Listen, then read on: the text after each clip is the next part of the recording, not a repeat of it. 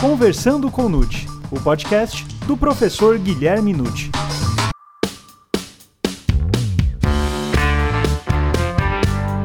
A Lei 13.964 de 2019, apelidada de pacote anticrime, trouxe importantes reflexos para a legislação criminal o que exige que o operador do direito permaneça alerta quanto a seus desdobramentos. Nesta edição do Conversando com o Nute, o autor comenta a decisão do STF que suspendeu liminarmente quatro pontos da Lei 13.964 de 2019. Eu sou Tabata Porte e essa é mais uma edição do Conversando com o Nute. Mais uma vez, é uma satisfação imensa estar com vocês, meus caros ouvintes, e hoje nós vamos tratar de um problema muito sério, que é a entrada em vigor da Lei 13.964, ao mesmo tempo em que houve uma liminar do Supremo Tribunal Federal suspendendo alguns dispositivos.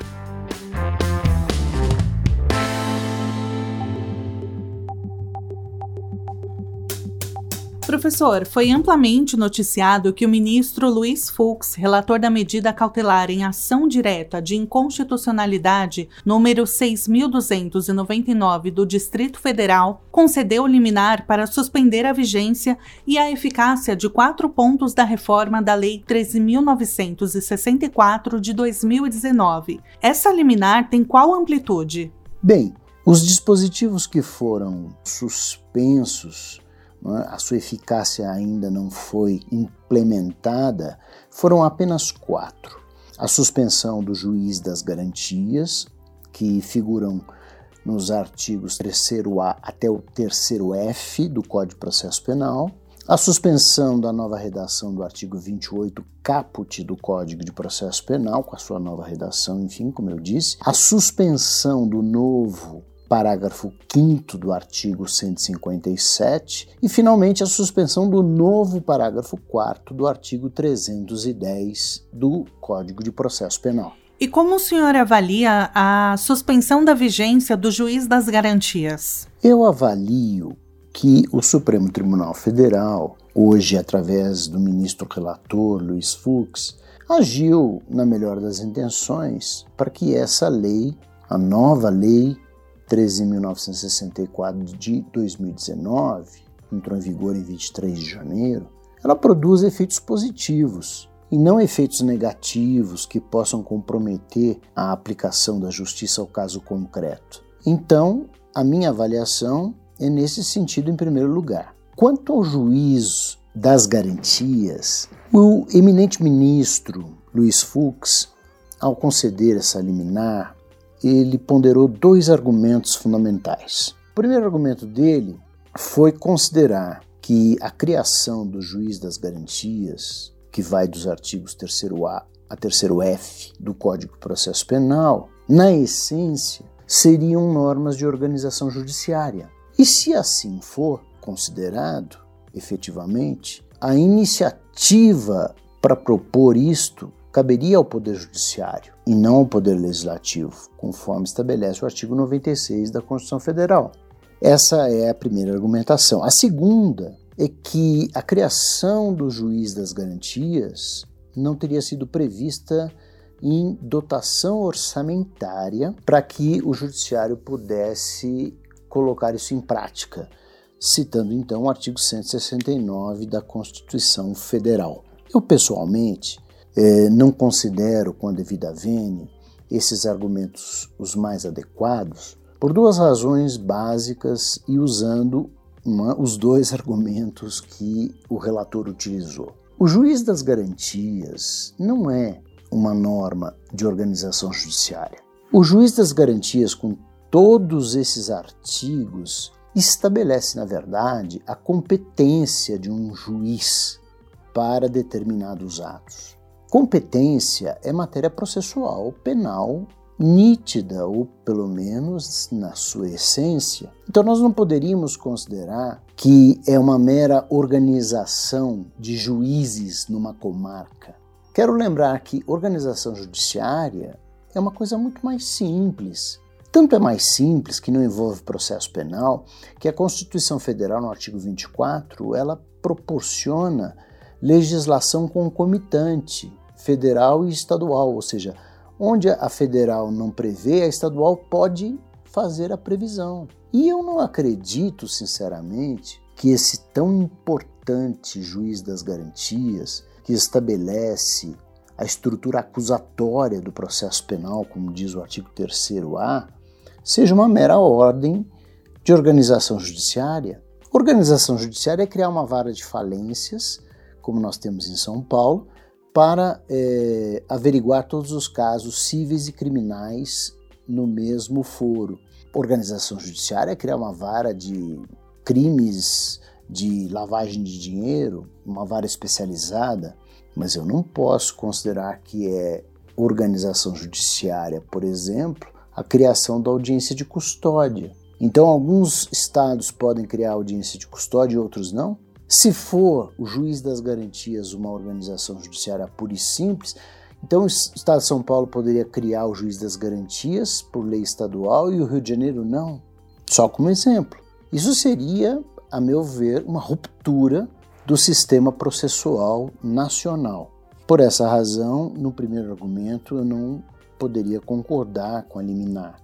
O segundo argumento, de que não foi prevista a dotação orçamentária, também não posso concordar porque nós já temos em muitos estados um departamento exclusivo de juízes que se destinam a fiscalizar inquéritos como temos em São Paulo, o Departamento de Inquéritos Policiais. Então, todos aqueles juízes simplesmente virariam juízes das garantias. Faço uma última observação: se em estados com território imenso, com marcas muito distantes, não houver possibilidade de fazer a adaptação, o juiz daquela comarca poderá atuar como juiz das garantias e também da instrução, porque afinal de contas é motivo de força maior. E eu tenho defendido que isso é uma nulidade relativa. Se isto acontecer, depende de prova do prejuízo para a parte, de que o juiz teria sido imparcial num momento e parcial no outro momento. Enfim, eu não vejo nesses argumentos é, uma base sólida.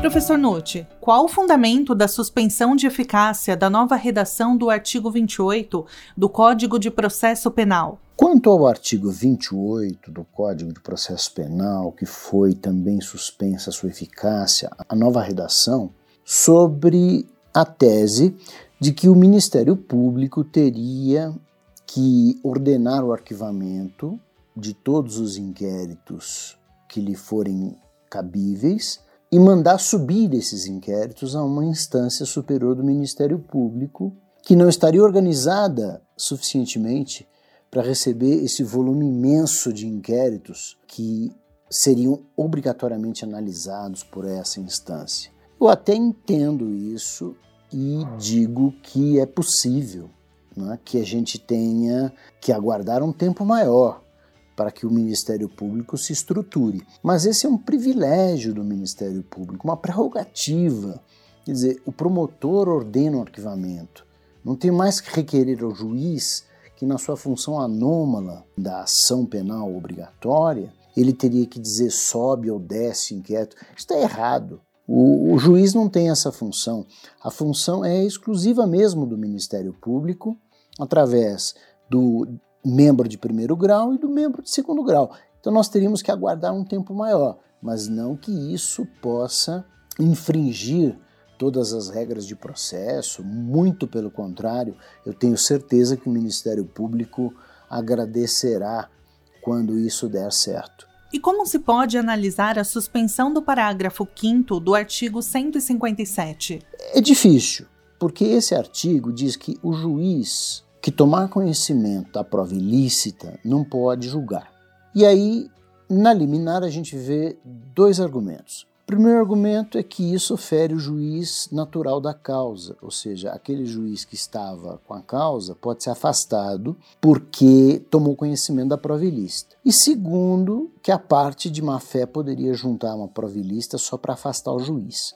Eu responderia os dois argumentos com outros contra-argumentos. Em primeiro lugar, nós não temos o princípio do juiz natural sozinho.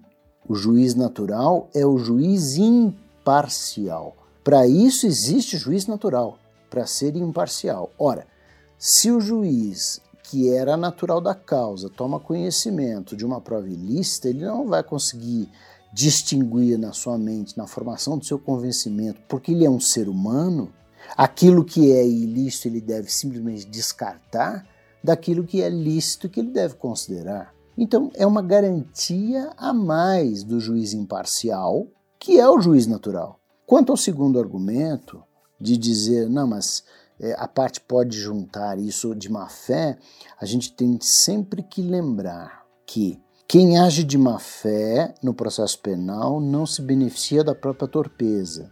É o artigo 565 das nulidades, lá do CPP. Em segundo lugar, se a parte provocar o juiz para gerar uma inimizade e, consequentemente, alegar suspeição, ela perde e é obrigada a conviver com aquele juiz. Por quê? Porque agiu de má fé. Então, não com, poderia concordar com esses argumentos também.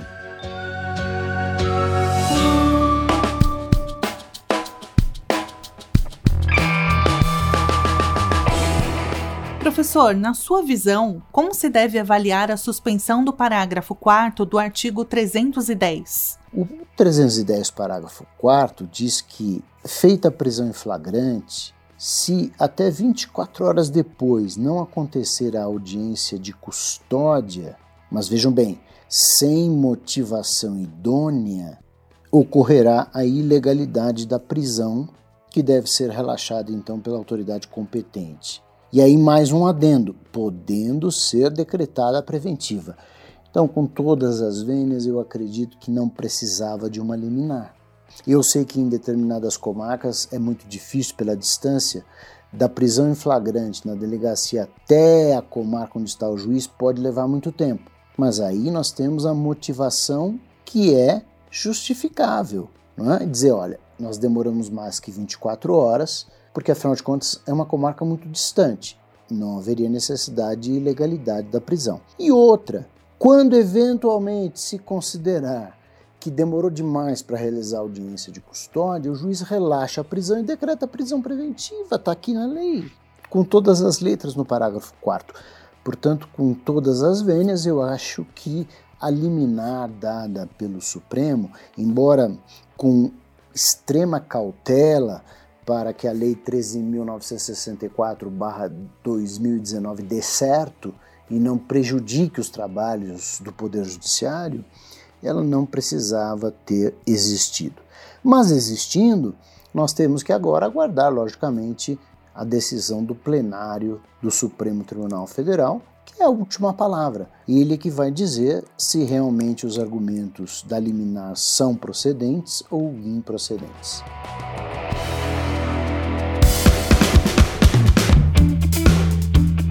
Professor, muito obrigada mais uma vez por esse podcast. Eu é que agradeço mais uma vez a oportunidade de estar com os meus ouvintes, agora até numa medida emergencial, fazendo essa nossa introdução em relação a uma liminar recentissimamente decretada em favor ou até é, em desfavor da Lei 13.964 de 2019. Agradeço a todos vocês que me ouviram até agora.